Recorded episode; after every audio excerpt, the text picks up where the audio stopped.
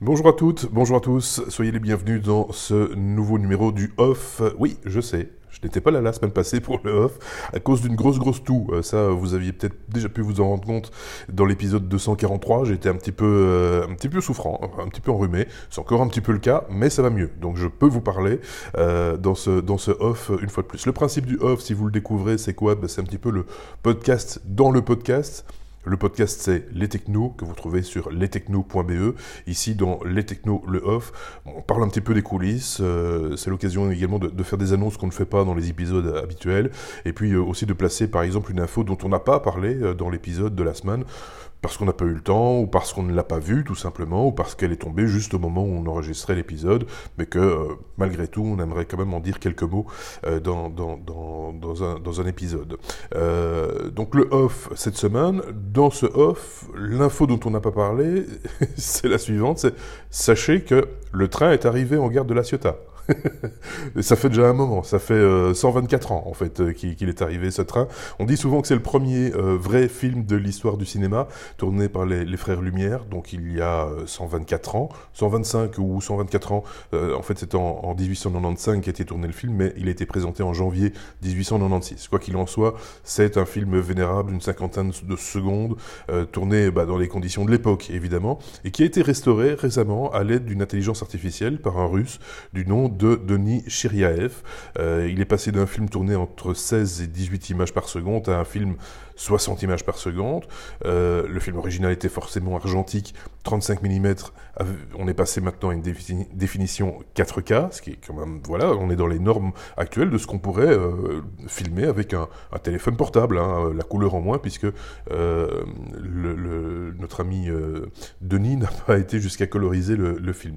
le principe de la restauration qu'il utilisé va un petit peu plus un petit peu plus loin, un petit peu au-delà d'une restauration classique utilisée euh, par exemple sur certaines images d'archives comme on a pu le voir dans des, des documentaires assez récents. Ici, c'est basé sur des algorithmes qui recalcule en quelque sorte les images euh, manquantes, les devine, si vous, si vous voulez, devine des images manquantes et, et recalcule également les, les, pixels qui auraient disparu ou qui seraient flous, etc.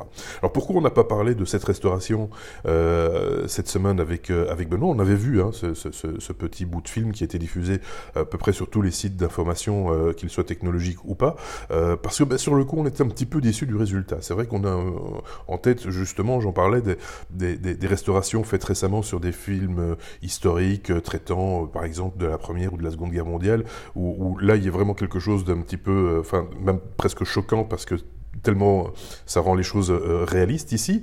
On n'est pas dans cette même, dans, dans, dans, cette même émotion, mais malgré tout, et c'est pour ça que j'en parle là maintenant, c'est que quand on remet ça dans son contexte, 125 ans, je le rappelle, presque un siècle, un quart, que, on, regarde un petit peu, même s'il y a des défauts, il y a encore des défauts, etc. On, reste quand même un petit peu scotché par la, la qualité de l'image qu'on peut arriver à restituer grâce à ces, à ces, euh, ces intelligences artificielles et ces algorithmes. Alors euh, Denis euh, Chérieff n'est pas un expert, il le dit, hein, en, intelligence artificielle ou en algorithme, il fait ça par passion, c'est un hobby. Il dit lui-même que, que c'est d'ailleurs le résultat est très perfectible, particulièrement au niveau des, visages. Euh, c'est d'ailleurs un des développements possible de son travail. Euh, on pourrait par exemple interpréter un portrait robot fait à la main, hein, dessiné, pour en faire une image euh, photoréaliste. Ça pourrait apporter quelque chose. Par ailleurs, Denis Cheriaef a même été assez étonné de l'importance donnée au résultat de, la restauration du film. Parce qu'il dit lui-même qu'il trouve, ça juste injuste par rapport à ceux qui ont créé les algorithmes euh, en question. Des algorithmes, il a été trouvé tout simplement sur GitHub. Euh, et donc, dans, les commentaires de, sa vidéo, il a rajouté euh, les références et les crédits à ceux qui ont, codé une grosse partie de, ces algorithmes qu'il a utilisés pour, cette restauration. Quoi qu'il en soit, ça reste une information, ça reste quelque chose, voilà, qui c'est dans l'air du temps maintenant de, de recalculer ou de restaurer des films, euh, ça on le sait depuis un, bout de temps, mais là l'intelligence artificielle rajoute quelque chose sans doute. C'était un premier exemple, ça doit sans doute encore euh, évoluer, mais ça on va, on va suivre ça ensemble avec les, technos, euh, évidemment.